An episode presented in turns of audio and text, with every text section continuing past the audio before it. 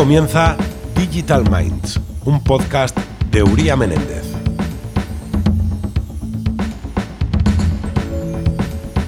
Bienvenidos a Digital Minds, nuevo podcast de Uría Menéndez sobre derecho digital.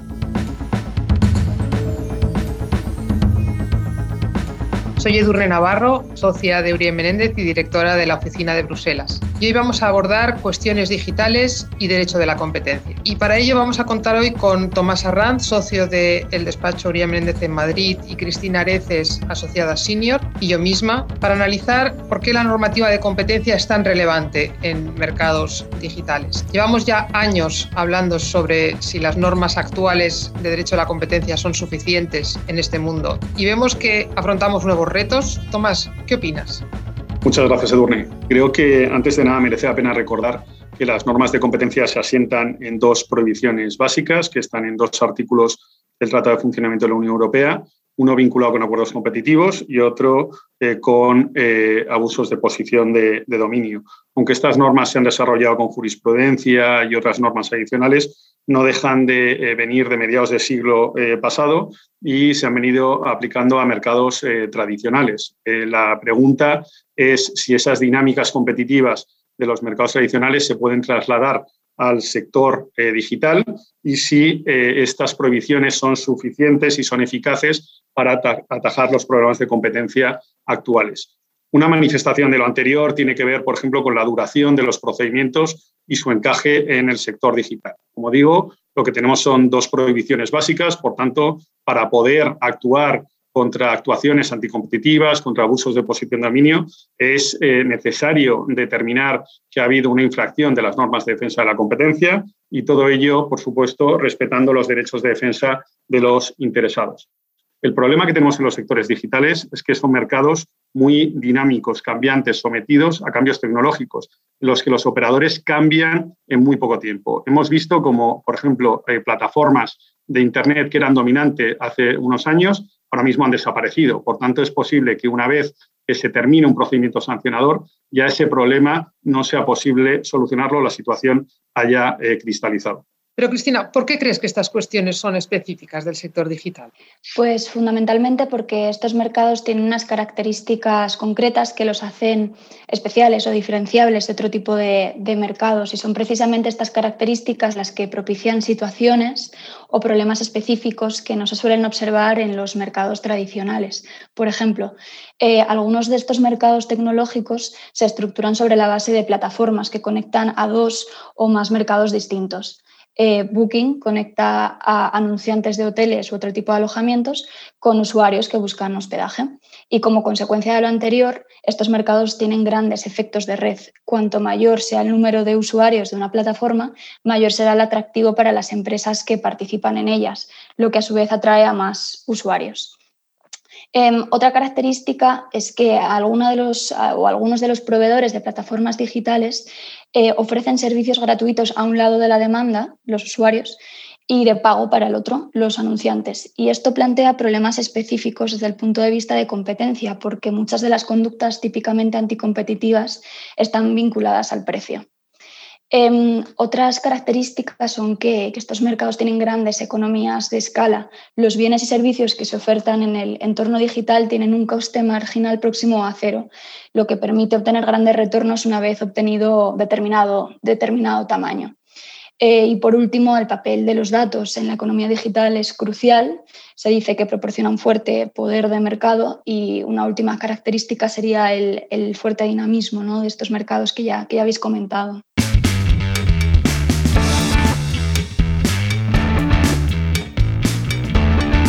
Estás escuchando Digital Minds, un podcast de Uría Menéndez. La verdad es que ha habido muchas investigaciones de las autoridades de competencia en, a los operadores digitales, tanto de la Comisión Europea como de las autoridades nacionales. Y estos han sido casos muy mediáticos, con multas históricas a empresas como Google o expedientes abiertos a otras como Apple o Amazon pero la crítica ha sido la lentitud y falta de eficacia de todos estos procedimientos.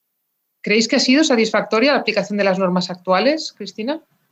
Bueno, es difícil de evaluar, pero no ha estado exenta de polémica. En primer lugar, como mencionabas, por la lentitud de los procedimientos. La Comisión Europea tardó más de siete años en concluir la investigación contra Google Shopping, lo que propició quejas tanto por parte de Google como por parte de los denunciantes. En segundo lugar, todos los asuntos en los que Google ha sido investigado han concluido con la imposición de multas elevadísimas, hasta 4.300 millones de euros en el asunto de Google Android. Y a pesar de ello, los denunciantes no parecen satisfechos únicamente con la imposición de multas y argumentan que no ha habido cambios sustanciales en el comportamiento de Google en el mercado. Y en tercer lugar, y hablando ya de cuestiones más sustantivas, todos los asuntos que has mencionado se refieren a investigaciones por supuestos abusos de posición de dominio, en donde se introduce una complejidad adicional en los mercados digitales a la hora de definir el mercado relevante, ¿no? que debe realizarse como paso inicial para probar la existencia de una posición de dominio. Em, hemos visto en el caso de, Apple Streaming que, esta investigación confirma la tendencia de la Comisión Europea de considerar a cada ecosistema digital como un mercado en sí mismo, en este caso la distribución de aplicaciones de música en streaming a través del App Store. Em, y en los asuntos tanto de Google como de Apple hemos visto que a la Comisión le preocupan las prácticas de discriminación o de autofavorecimiento de las filiales de la plataforma digital sobre competidores, es decir, que las plataformas digitales extiendan su posición privilegiada a mercados adyacentes. Y Cristina, otra de las características especiales de los mercados digitales es la relevancia de los datos como variable eh, competitiva. ¿Ha sido este fenómeno analizado por las autoridades de competencia también? Sí, efectivamente. Otra de las cuestiones también polémicas que hemos podido observar en alguna investigación eh, relacionada con plataformas digitales es precisamente este tema, ¿no? que se ha otorgado un peso muy relevante a los datos y se han analizado cuestiones más propias de la protección de datos o de consumidores que el derecho de la competencia. Esto sucedió con la investigación desarrollada por la Autoridad Alemana de Competencia contra Facebook. Eh, según la autoridad alemana, Facebook abusó de su posición de dominio en el mercado de redes sociales en Alemania al utilizar a sus filiales WhatsApp e Instagram para recabar datos de sus usuarios y utilizarlos para fines comerciales y efectos de publicidad selectiva. Em, en este caso se ha considerado que la mera tenencia y empleo de datos personales en un entorno digital es determinante para sostener la existencia de, una posición de dominio.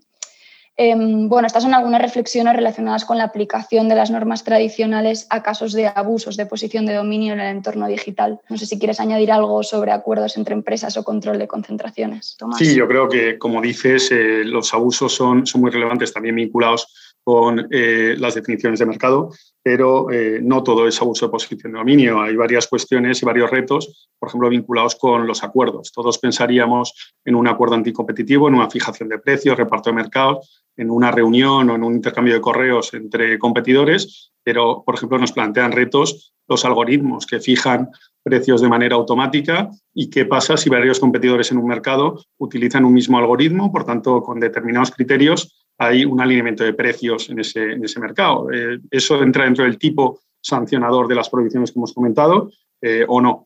Y, luego también yo creo que merece la pena comentar eh, los retos a los que se enfrenta el control de concentraciones. como sabéis, los umbrales de los que depende que una autoridad pueda analizar una operación de concentración normalmente están vinculados con el volumen de negocio de las empresas. Lo que hemos visto es que tenemos determinadas compañías como apps o como startups que todavía no tienen un volumen de negocios relevante porque no han entrado en fase de monetización, por ejemplo, pero eh, cuyas operaciones de concentración pueden tener grandes efectos en el mercado. Y ahí lo que hemos visto es que varias autoridades de competencia nacionales han modificado sus umbrales para, por ejemplo, captar por vía del valor de la operación y no tanto del volumen de negocios esas operaciones y poder analizarlas. Y un ejemplo muy claro fue el reenvío de la operación de Apple Sasam, que pudo ser analizada gracias a estos nuevos umbrales. Yo creo que con esto hacemos un pequeño eh, resumen sobre la aplicación hasta el momento de estas normas de competencia actuales a los sectores eh, digitales. Pero, Edurne, parece que la Comisión quiere ir un paso más allá, no solamente reinterpretar o encajar estas normas antitrust, la realidad de los mercados digitales, sino también crear un conjunto de normas eh, de aplicaciones antes. ¿Es así? La realidad es que hace falta una nueva normativa. Y de hecho, la Comisión Europea ya en el 2019 publicó un informe, eh, Competition Policy for the Digital Era, donde analizaba la insuficiencia de la normativa actual y la necesidad de recurrir a mecanismos regulatorios ex ante para prevenir ciertas situaciones. A finales del 2020 ha presentado dos propuestas de regulación en esta línea. Por una parte, la Digital Services Act y por otra parte, la Digital Markets Act. Y las dos eh, disposiciones van a ser de aplicación directa, van a ser reglamentos, como habían sido también el Reglamento de Protección de Datos, y no meras directivas. Así se garantizará una aplicación uniforme de la normativa, estableciendo determinadas obligaciones para los operadores en algunos casos, eh, para los llamados gatekeepers se prevén incluso sanciones si no se cumplen eh, las medidas que allí se establecen. Y, quizá por completar en este punto entre las iniciativas de la Comisión Europea eh, vinculadas con los mercados digitales y ya apartándonos del ámbito de la regulación ex ante, la Comisión Europea se ha propuesto ampliar su, competencia para analizar operaciones que no alcancen los umbrales europeos eh, de notificación y que además tienen lugar especialmente en el entorno digital. Eh, el propósito es acabar con la polémica que comentaba hace unos minutos Tomás eh, sobre el hecho de que determinadas operaciones de, concentración se escapan del control por parte de la Comisión Europea porque normalmente la adquirida no tiene o no alcanza eh, los umbrales de notificación. Em, para, conseguirlo, para ampliar el, control de concentraciones por parte de la Comisión Europea, lo que ha hecho es no, bueno, lo que no ha hecho es modificar sus umbrales de notificación que están vinculados a, la facturación de las empresas partícipes en la operación y lo que sí ha hecho es reinterpretar el mecanismo de, de remisión de operaciones por parte de los Estados miembros a la Comisión que ya existe, pero le da una nueva interpretación interpretación que le permita em, que le permitan a los Estados miembros solicitar a la Comisión Europea que examine operaciones de concentración que no alcanzan los umbrales de notificación ni europeos ni nacionales. Está claro, Cristina, que estas eh, modificaciones van a tener un impacto eh, claro en los, los mercados y eh, yo creo que el mensaje que manda la Comisión Europea eh, eh, es, evidente, un intervencionismo creciente en los mercados digitales que no parece que se vaya a frenar por las limitaciones del sistema actual, sino que también va a abordar a través de, regulación.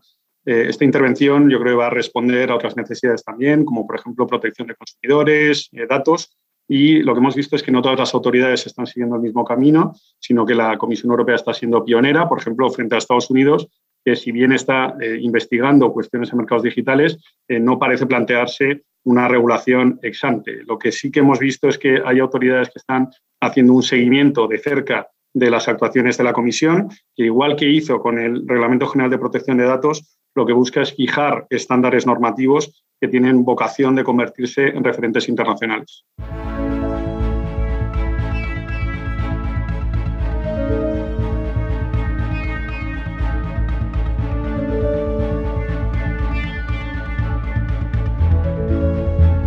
Muchas gracias a Tomás y a Cristina y a todos los que nos habéis escuchado en este nuevo episodio de Digital Minds. Esperamos haber aportado luz sobre cómo las normas de competencia pueden irse adaptando a la realidad de un mercado en continua evolución y esperamos poder hablaros pronto de nuevo. Adiós y muchas gracias.